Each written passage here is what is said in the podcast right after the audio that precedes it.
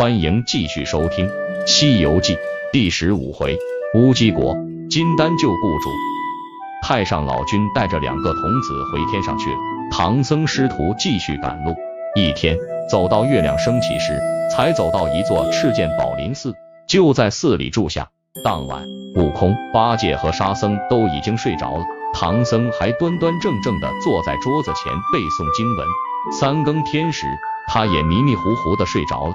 睡梦中，他看到一个国王打扮的人走到他跟前，哭着说：“我原来是乌鸡国的国王。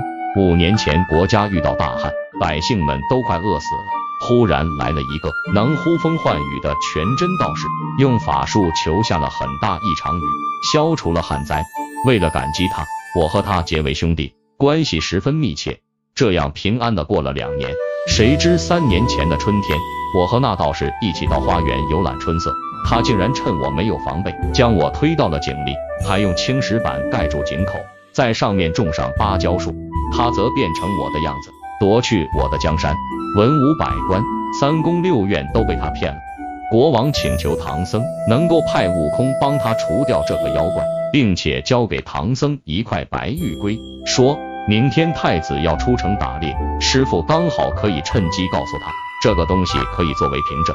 在生前，这玉龟从来没有离开过我，摔到井里也没有弄丢。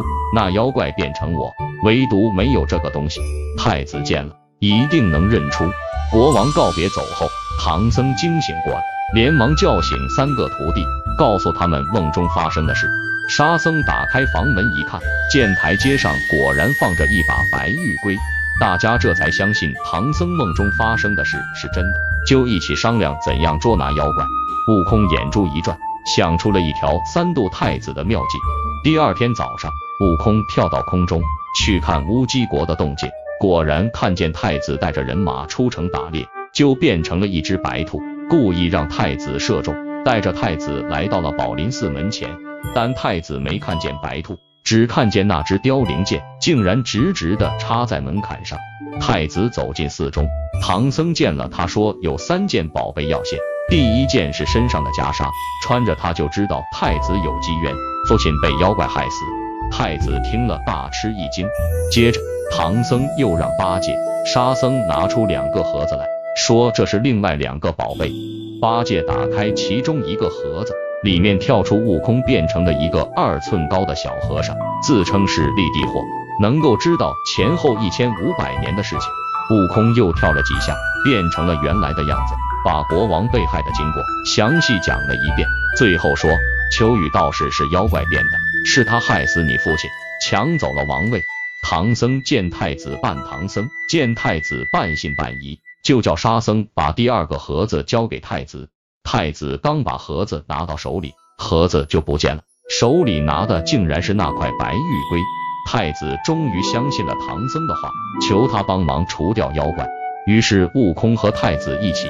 安排了第二天除妖降怪的计策，得到唐僧的同意后，当晚悟空骗八戒说是去偷宝贝，贪心的八戒就和悟空一起驾云来到了皇宫的后花园，移走芭蕉树，搬掉青石板，自告奋勇抓着悟空的金箍棒，小心翼翼地下了井。八戒下到井里，井龙王把他请进水晶宫，并且准备了很多好吃的款待他。八戒说是来找宝贝的。景龙王笑着把他请进了一个亭子里，指着乌鸡国国王说：“他就是宝贝，我用定颜珠保护了三年，所以尸体没有变坏。现在你拿去立功去吧。”八戒一看，不是金子，也不是银子，转身就走。景龙王连忙命令夜叉把尸体扔在八戒的身边。八戒只听见了一声水响，回头一看，水晶宫不见了。悟空在井口问他找到宝贝没有。八戒一看尸体就在身边，便把事情都告诉了悟空。悟空让他把死国王背上井来，八戒只好照办。二人把国王运回了宝林寺。八戒为了报复悟空，就建议师傅用紧箍咒逼悟空救活死去的国王。悟空没有办法，只好驾云上天，来到兜率宫，求太上老君帮忙。太上老君看在他保唐僧西天取经的份上，就送给他一颗九转还魂丹。悟空回到宝林寺，把还魂丹放到国王的口中，国王立刻被救活了，向唐僧磕头感谢他的救命之恩。悟空又想出了一条妙计，让国王化妆成和尚，明天和他们一起去乌鸡国拜见国王，当面揭穿妖魔的骗术。第二天，他们五个人来到乌鸡国倒换官文。那假国王早就听说孙悟空的厉害，不想惹出事来，命令黄门关盖好印放他们走。太子心里明白，说不接见他们，显得我们太没有礼貌。假国王只好让唐僧他们上殿。唐僧师徒见到假国王，都不下跪行礼，这下可气坏了妖怪，想找个借口整整他们。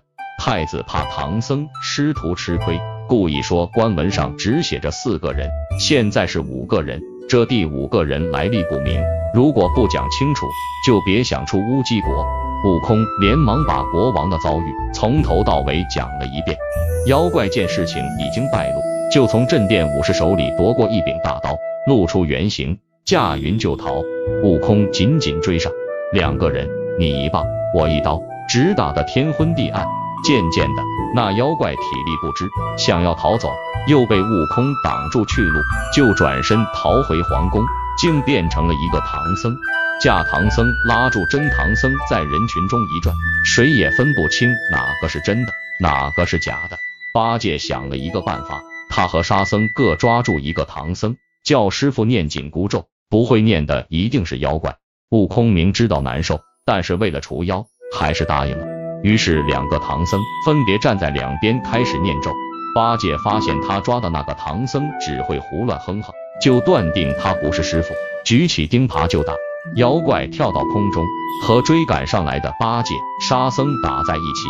孙悟空忍着头痛追上天空，正准备趁那妖怪不防备，一棒子要了他的命。这时，文殊菩萨来了。文殊菩萨是来帮悟空捉妖的，他取出照妖镜。那妖怪立刻露出了原形，原来是文殊菩萨骑的青毛狮子。文殊菩萨骑着狮子走了，国王大摆宴席招待唐僧师徒。第二天，唐僧他们告别了乌鸡国国王，继续西行。